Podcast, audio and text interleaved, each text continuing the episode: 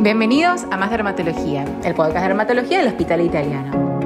Este es el primer episodio de la quinta temporada y hoy nos acompaña la doctora Cecilia Navarro Tuculet, coordinadora del Departamento de Tricología del Hospital Italiano. Doctora, muchas gracias por venir. No, gracias a vos Marina por la invitación. Bueno, es importante esta aclaración antes de empezar. Cuando hablamos de tricología nos referimos al estudio del pelo y sus enfermedades.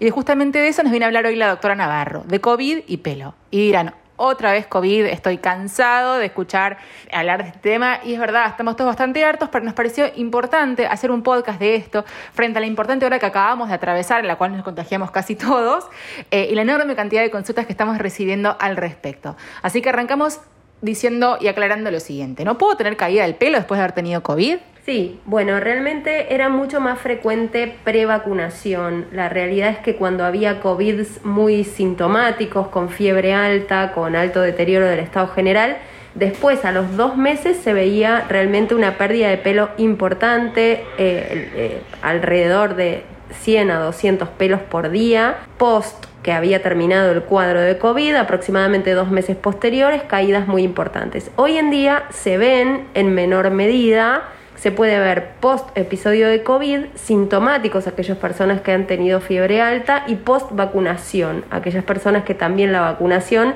le genera un cuadro febril. O sea que cuanto más inflamación nos generó tanto la vacuna como el COVID, uno podría esperar como mayor probabilidad al menos de que tengamos mayor caída. Exacto, ni hablar si la persona sufrió internaciones o un estrés importante por el cuadro de COVID o COVID de familiares o lo que fuera, en la, en la, en la época de pandemia se vio mucha caída de cabello o eh, reactivación de patologías previas de cabello por el estrés que generaba la situación de pandemia y la situación de COVID.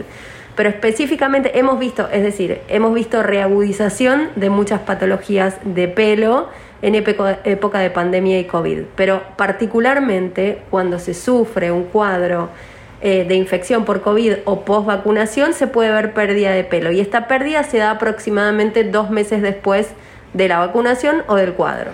¿Y hay algo que se puede hacer para evitar esta caída?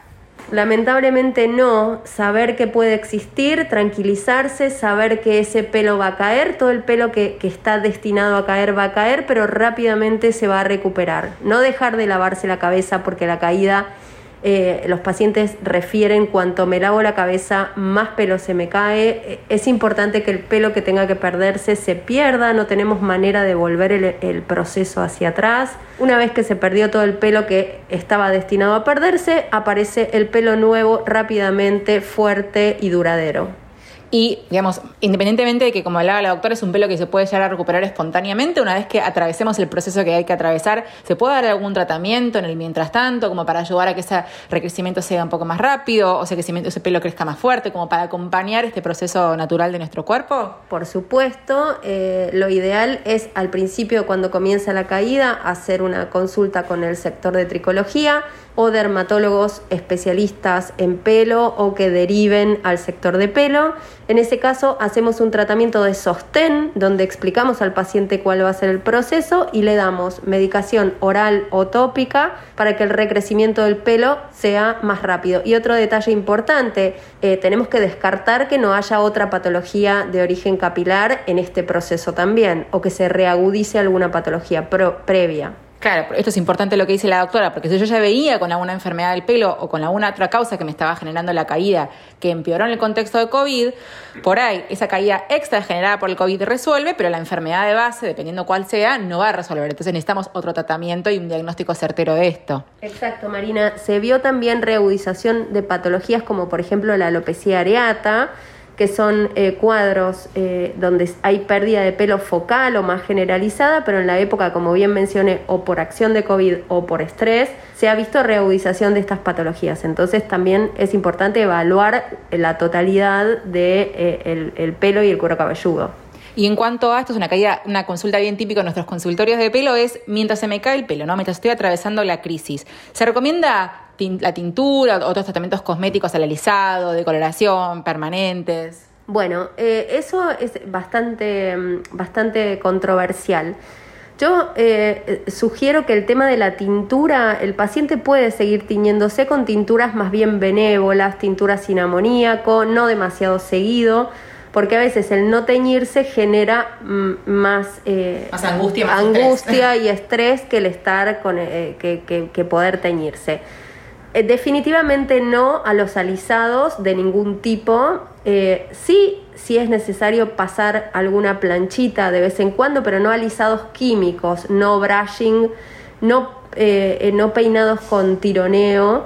Em, no de coloración. No de coloración, tal cual. Eh, eh, evitar los procesos químicos en el cabello. Pero bueno, una tintura mejora el estado de ánimo y a eso no le decimos que no. Tinturas más bien benévolas, sin, sin amoníaco, sin decoloración previa, etcétera.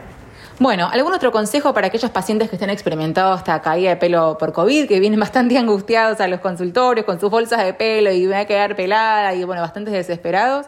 Sí, como consejo saber que existe, saber que no a todo el mundo le pasa. Hoy en día realmente eh, hay, hay pacientes que no lo tienen, se dan en COVID muy sintomáticos, pero en aquellas personas que les sucede, que tienen una pérdida importante de cabello, lo que tienen que hacer es saber que va a frenar y el pelo se va a recuperar. Paciencia, lavarse la cabeza a diario para, para lavar literalmente más rápido ese pelo que se tiene que caer y consultar a nosotros en el servicio de tricología.